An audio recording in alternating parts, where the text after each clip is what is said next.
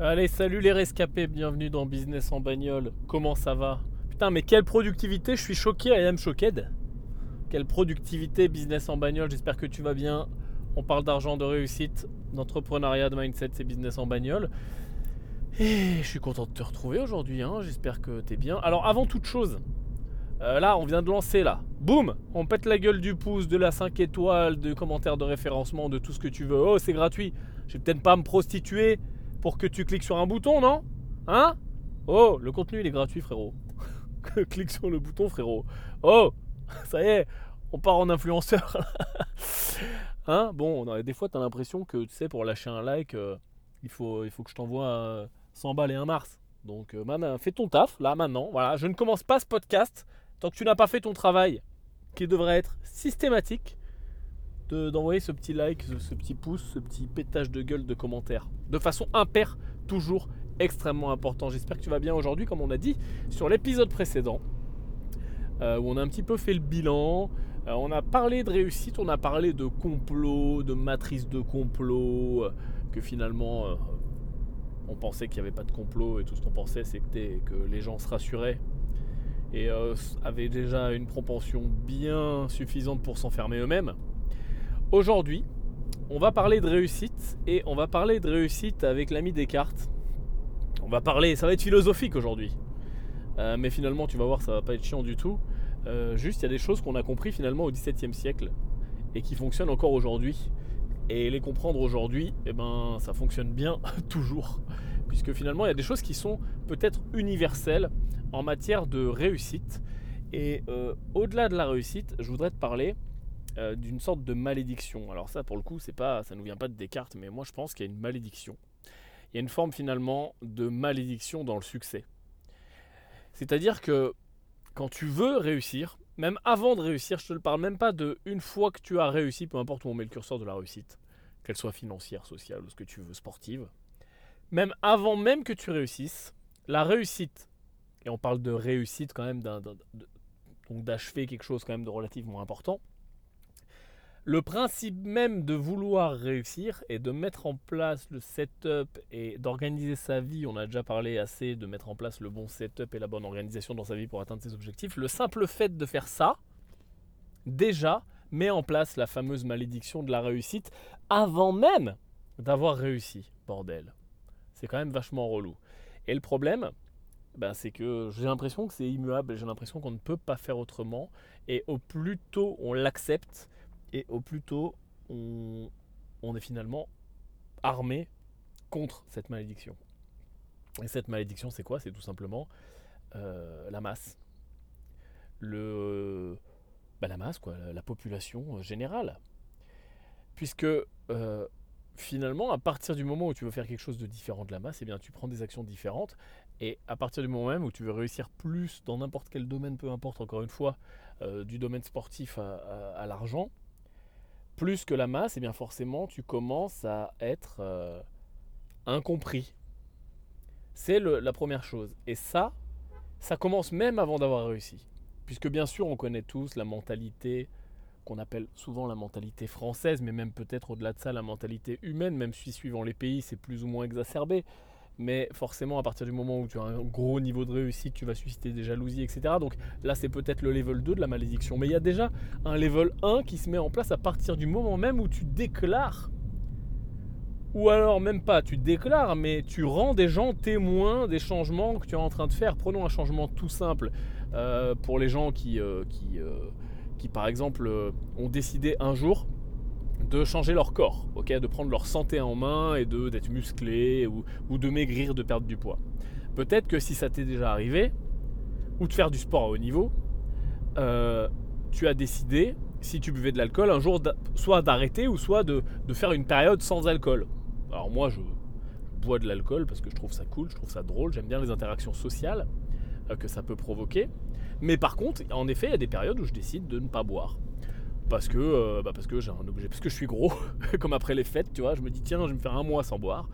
Et tu as vu, il y, a une sorte de pression euh, sociale dès que tu ne bois pas euh, en soirée, on te dit oh, pourquoi tu bois, bois un verre, blablabla. Et tu vois, c'est même pas que c'est mal, bien, pas bien, C'est juste que c'est normal puisque tu commences à faire quelque chose de différent de la masse, et la masse étant, par rapport à l'alcool en tout cas, le consensus étant que c'est quand même cool de boire un verre et que pour s'amuser, euh, quand tu es euh, dans, une boîte de nuit ou un restaurant un petit peu festif, ou même chez des amis, eh bien, en bon français, on débouche bien souvent une bonne bouteille.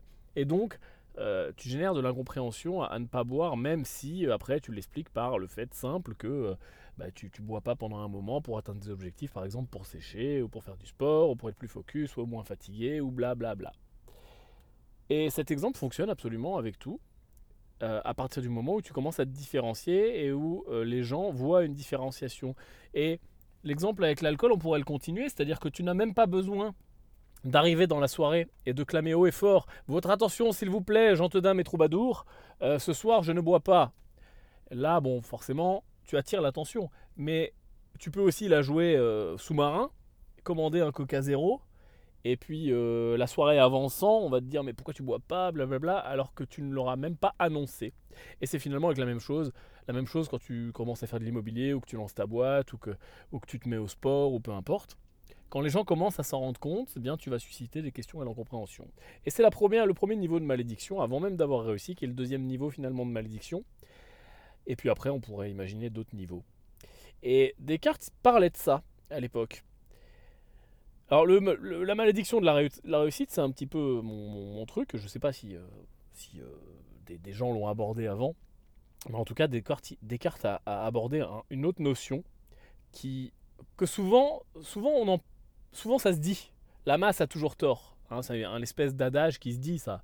Oui, la masse a toujours tort, les gens ont toujours tort, la majorité a toujours tort. Mais au-delà de ça, finalement, il y a des penseurs qui ont pensé plus profondément, des philosophes qui ont philosophé plus profondément, des mathématiciens qui ont mathématicié. et Descartes a écrit sur ce sujet et il nous explique que il est plus croyable que la vérité soit découverte par un petit nombre que par beaucoup. La masse a toujours tort. Et si on l'écoute finalement, ben, on a de grandes chances d'avoir tort. Pourquoi? Parce qu'il part du principe que la majorité, la masse, ne peut pas décider en matière de vérité. Ça n'est pas parce qu'il y a un consensus qui se met en place par une majorité que c'est nécessairement vrai. Je prends un exemple très simple. On parlait euh, sur l'épisode précédent du fait que le Soleil tourne autour de la Terre ou la Terre tourne autour du Soleil, bon, bah, si je te remonte je ne sais pas combien de dizaines de, milliers d'années, enfin de, centaines d'années, hein, tout, simplement, hein, en arrière, euh, si je retourne par exemple euh, au Moyen Âge, bah, la masse, quand elle lève les yeux au ciel, le pignouf moyen, il voit que le soleil se lève et que le soleil se couche, et il part du principe que le soleil tourne autour de la Terre. Ou alors même, il part du principe qu'il y a une espèce de force divine qui l'allume et qui l'éteint. Toujours est-il que, pourtant, tout le monde est d'accord avec ça. C'est-à-dire qu'une armée de pignouf moyens, la ville entière qui lève les yeux au ciel et qui voit le soleil qui passe d'un côté ou de l'autre, va déduire soit que bon bah il y a une espèce de, force supérieure qui, fait ça, ou alors, comme on a pu le voir ensuite, le soleil tourne autour de la Terre avant de se rendre compte, via une minorité pour le coup, des mathématiciens, des astronomes, que bah, finalement non en fait, c'est la Terre qui tourne autour du Soleil, via des calculs savants. Et ça, bien, c'est relativement vrai. Et Descartes il nous dit que la majorité ne peut pas décider en matière de vérité justement. Et alors, il, forcément il en fait la démonstration avec ce qui est le plus proche de lui, notamment à l'époque, ce qui est ce qui est, ce, qui est, ce, qui est, le progrès à l'époque, le plus important, et également ce qui va intéresser les, hommes de science, etc. C'est-à-dire que lui parle de science, de mathématiques et de philosophie. Mais finalement, ça fonctionne pour tout. Et il nous explique qu'il ne suffit pas de posséder toutes les démonstrations faites par d'autres pour devenir mathématicien. C'est très simple. Je peux lire les travaux de mathématiciens, et euh, par exemple, comme on, le faisait euh, à l'école, apprendre par cœur le théorème de Pythagore. Je suis sûr que tout le monde s'en rappelle encore aujourd'hui tellement eh bien, on l'a rabâché, ok? Mais ça n'est pas parce que je le connais par cœur que je l'ai compris. La raison, c'est qu'une démonstration c'est-à-dire la déduction de la vérité d'une proposition à partir d'autres propositions, bah, ça existe d'être compris. C'est-à-dire que la marque du vrai euh, philosophe, mathématicien, mais on pourrait étendre ça à sportif, euh, chef d'entreprise euh, ou toute personne qui voudrait réussir à un haut niveau, c'est sa capacité à résoudre les problèmes et surtout à résoudre des problèmes qu'il ne connaît pas à partir de problèmes connus ou de déductions passées. Finalement, de faire des petits pas vers ben, une résolution intelligente au fur et à mesure. Et ça veut dire quoi? Ben, ça, suffit, ça, veut dire qu'il ne suffit pas que la vérité nous soit donnée par quelqu'un, qu'un théorème nous soit énoncé ou qu'on l'ait appris bêtement à l'école et de le rabâcher pour avoir la vérité, pour détenir la vérité. Alors Descartes parle, de détenir la vérité parce que c'est ce qui l'intéresse en tant que philosophe, philosophiquement. Qui est-ce qui détient la vérité? Est-ce que c'est finalement la majorité ou la minorité? Et donc par cette démonstration, il explique que c'est finalement une minorité. Ça va être quelqu'un, un philosophe, un mathématicien. Prenons le cas d'Einstein, tout simplement. C'est-à-dire que la majorité était sur une vieille théorie. Einstein arrive, boum, révolutionne un petit peu euh, tous les modèles euh, physiques, euh, mathématiques, cosmologiques, etc., etc. Et à partir de ce moment-là, à partir de finalement la vérité trouvée et donc détenue par une seule personne, donc la minorité, la majorité finalement finit par bah, la détenir elle aussi. Et donc, bah, ça c'est malheureusement un petit peu le niveau 3 de la malédiction. C'est-à-dire que le niveau 1, je passe à l'action, ou en tout cas les gens commencent à voir que je passe à l'action, ça dérange un petit peu, ça pose des questions. En tout cas, le niveau 2, je commence à avoir du succès. Et le niveau 3, je suis, entre guillemets, je vais mettre des guillemets dans, dans ma proposition, le seul à détenir la vérité, c'est-à-dire que finalement, en simplifiant tout ça, j'ai un niveau de compréhension supérieur aux autres. Et pour avoir un niveau de compréhension supérieur aux autres, on va se calmer deux secondes et arrêter de parler de mathématiques, de philosophie ou d'Einstein. Bah, il suffit finalement de commencer à être un spécialiste dans un domaine. Et on en a peut-être déjà parlé ensemble, tu sais, euh, des notions de, compétences euh, euh, conscientes ou inconscientes et d'incompétences conscientes ou inconscientes. Et globalement, quand on apprend des choses quand on cherche à devenir meilleur ou spécialiste dans un domaine, on passe par plusieurs stades. Quand on commence quelque chose, une nouvelle discipline, peu importe laquelle, au bout de quelques moments, quelques, voilà, quelques, quelques temps qui peuvent être plus ou moins longs, on a l'impression de commencer à maîtriser. On a l'impression d'être compétent. Sauf qu'en réalité, on est incompétent. Mais on est incompétent inconscient. C'est-à-dire qu'on n'est même pas conscient d'être incompétent. On est tellement incompétent qu'on ne sait même pas qu'on est incompétent. Et puis au fur et à mesure du temps, on passe par différents stades, jusqu'au stade final, qui est d'être compétent et conscient. Mais entre les deux, il y a plusieurs stades. Et il y a notamment le stade d'incompétence consciente. Donc ça, c'est l'inverse. C'est que vu qu'on a continué à creuser le sujet, on s'est rendu compte qu'en fait, il était beaucoup plus vaste que ce qu'on pensait. Et puis en fait, on comprend qu'on n'a rien compris. Et c'est souvent au bout d'un moment de progression. C'est-à-dire qu'au début, on pense qu'on a tout compris, tout simplement parce qu'on est nouveau dans le sujet ou dans la discipline, et puis on n'a pas conscience d'à quel point ce sujet ou cette discipline est vaste. Donc on se dit, ça y est, euh, c'est bon, j'ai tout compris. Et puis au bout d'un moment, à force de creuser, à force d'en découvrir encore plus, on se dit putain, mais c'est beaucoup plus violent que ce que je pensais, c'est beaucoup plus vaste que ce que je pensais, et en fait je pensais avoir compris, mais j'ai rien compris. Et ça, finalement, euh, c'est le stade 2. Et jusqu'à ce qu'on arrive euh, à l'expertise peut-être, peu importe. Toujours est-il que ce chemin existe. Et si je reviens sur ma proposition précédente, de dire que ben, plus je deviens euh, fort, euh, expert, avancé, euh, successful, riche, peu importe, le meilleur sportif, le meilleur chef d'entreprise, etc. Hein, mais ça, mais ça, ce que tu, mets ce que tu veux là, hein, finalement, hein, le meilleur artiste ou peu importe. Eh bien, cette malédiction fait que mais je, ne suis pas compris et je suis tellement plus compétent pour le coup que d'autres gens, étant donné que j'ai une expertise, ça fait des heures et des centaines et des milliers d'heures que j'y passe, que je m'adresse, ou en tout cas la masse, pas tout le monde, mais la masse, justement, c'est toujours pareil. La masse ou la, majorité ou la minorité La majorité des gens qui m'écoutent, qui me parlent, qui, me regardent, ou qui, passent par là tout simplement, que je croise, sont forcément moins compétents que moi. Donc en gros, si je reviens à la, pensée euh, finalement de Descartes, ben, je suis devenu euh, la minorité qui détient euh, la vérité, entre guillemets, par rapport à cette majorité. Et donc, je m'enfonce dans la malédiction, je suis de moins en moins compris. Et c'est, ça, s'applique à tous les niveaux. Je veux dire, je prends l'exemple de philosophes, de mathématiciens, mais je veux dire, ça, arrive absolument tous les jours. Moi, je vois dans les, commentaires, ça m'est arrivé encore il y, a, quelques jours. J'en ai un qui m'a marqué, enfin qui me passe par la tête en tout cas. Euh, J'avais fait une, un contenu sur la création monétaire. Et dans les commentaires, euh, il y a un mec qui me dit Mais non, t'as pas compris, ça marche pas comme ça, c'est juste ça. Mais en fait, non. C'est-à-dire que lui, quand il écrit son commentaire, il pense être compétent. Parce que j'imagine qu'il a vu trois vidéos ou, ou lu quatre trucs sur le sujet. Et donc il pense être compétent sur le sujet.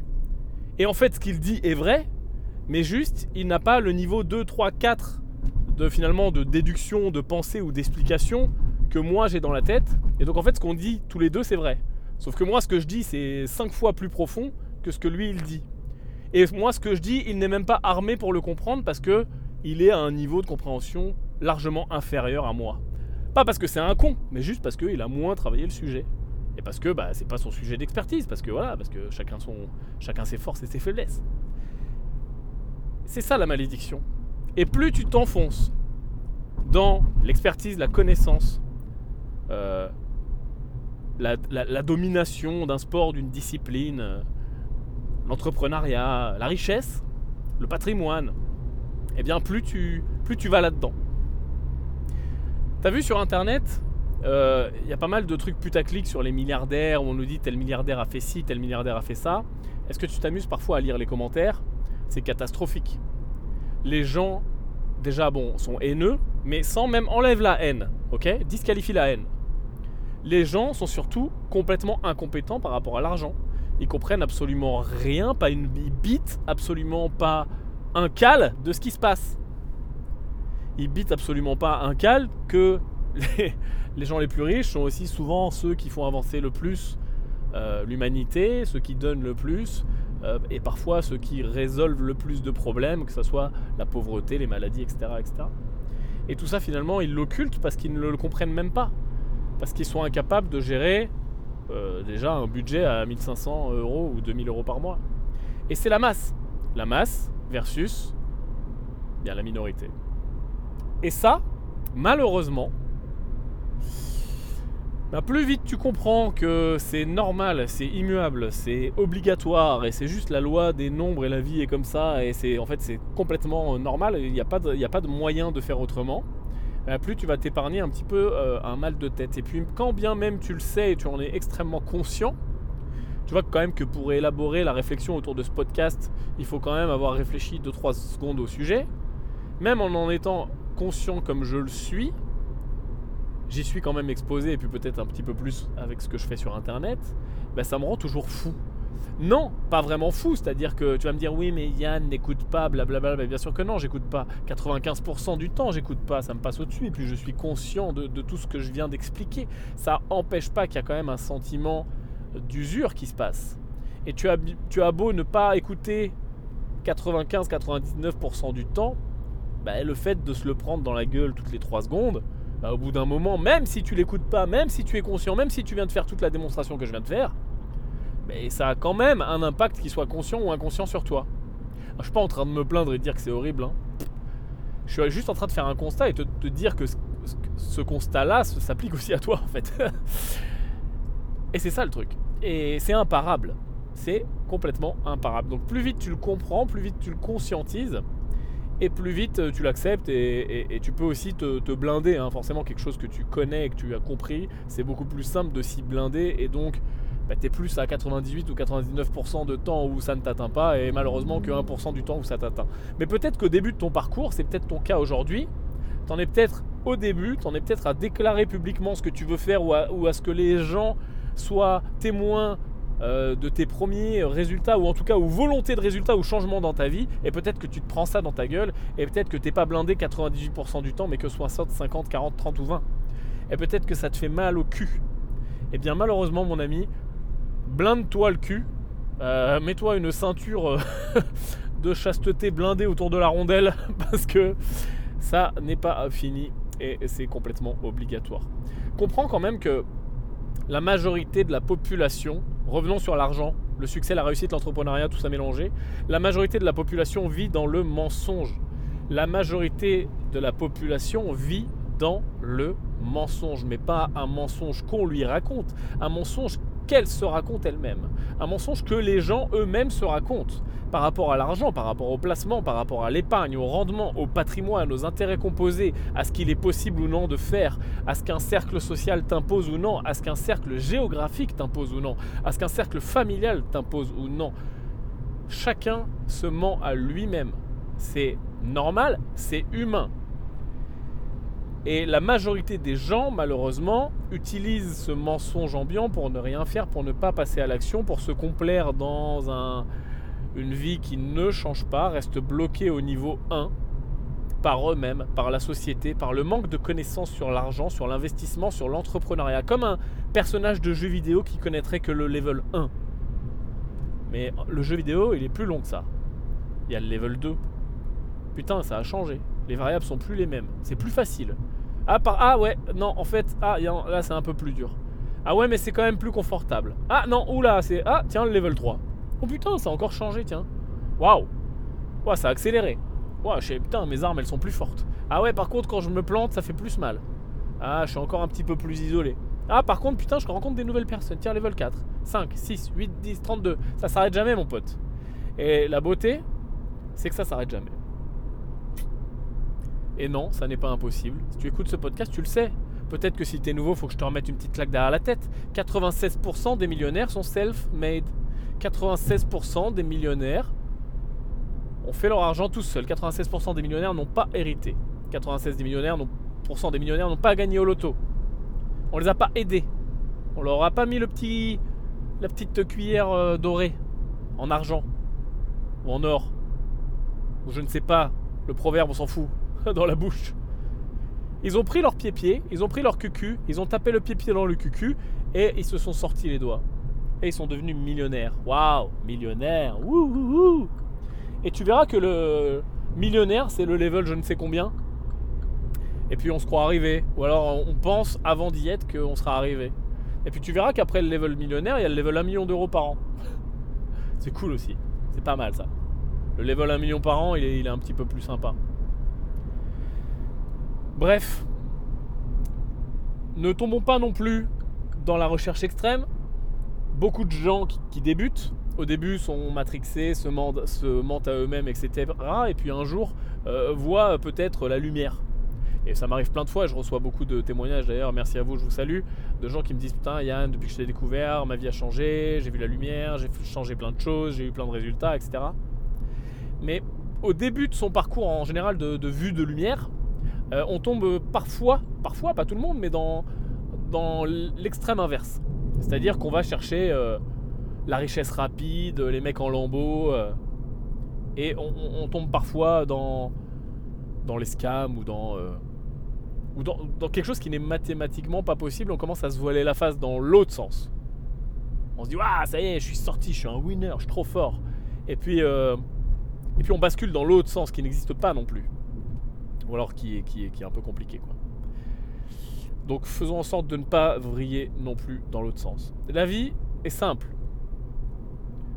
C'est un putain de 10%. Tu vois? Un produit en croix. Le même qu'on t'explique à l'école. 10%. 10% de 10. 1. 11. 10% de 100. 110 à réinvestir. 10% de 1000. 1100. 10% d'un million, un million cent. Un putain de 10%. Sauf que plus l'argent augmente, plus le finalement la proposition de base est importante et plus ce 10% est intéressant. Puis après parfois on fait des gros jumps. Ce que je peux te recommander en tout cas, c'est de travailler tes compétences, de travailler tes connaissances d'élever tes décisions, d'élever ta technicité, d'élever tes connaissances, tes expériences, ton cercle proche, élever en place tes décisions, mettre en place les choses pour le prochain niveau. être conscient que l'enrichissement passe par la, construction et la constitution d'un patrimoine. Ne pas oublier que les 0,1% en France gagnent plus de 22 000 euros par mois. Et uniquement, ou en tout cas en plus grande partie, grâce à leur patrimoine. Leur patrimoine immobilier, leur patrimoine financier, leur patrimoine professionnel, mais pas leur salaire. Allez, je te fais un bisou. On se voit dans le prochain Business en bagnole. Ciao